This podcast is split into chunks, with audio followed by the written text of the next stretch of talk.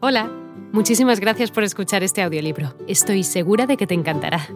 Me llamo Ana y a continuación podrás disfrutar de un previo del libro completo. Si te gusta lo que escuchas podrás descargártelo completamente gratis desde mi web, www.escúchalo.online. Un abrazo. Ahora parece tan malo, dijo lúgubremente. Sin embargo, era bueno mientras lo pensaba. ¿Dónde está la falla?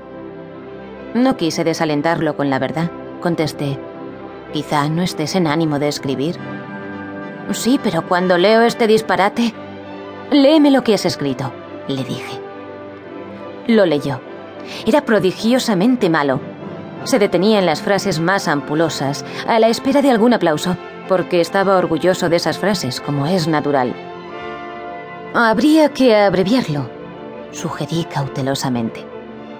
Odio mutilar lo que escribo. Aquí no se puede cambiar una palabra sin estropear el sentido. Queda mejor leído en voz alta que mientras lo escribía. Charlie, adoleces de una enfermedad alarmante y muy común. Guarda ese manuscrito y revísalo dentro de una semana. Quiero acabarlo enseguida. ¿Qué le parece? ¿Cómo juzgar un cuento a medio escribir? Cuéntame el argumento. Charlie me lo contó.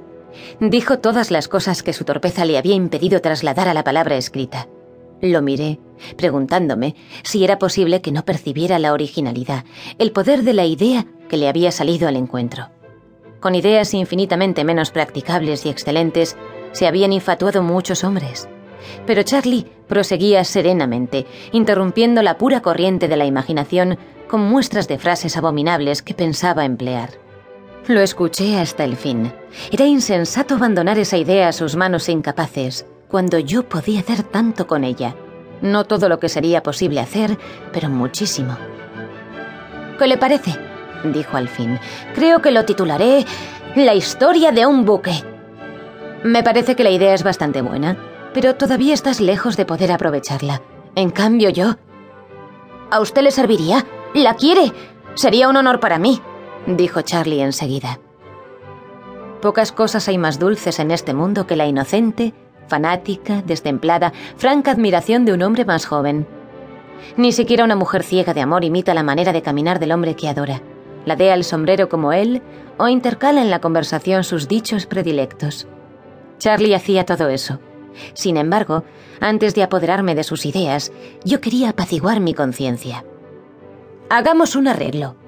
Te daré cinco libras por el argumento, le dije.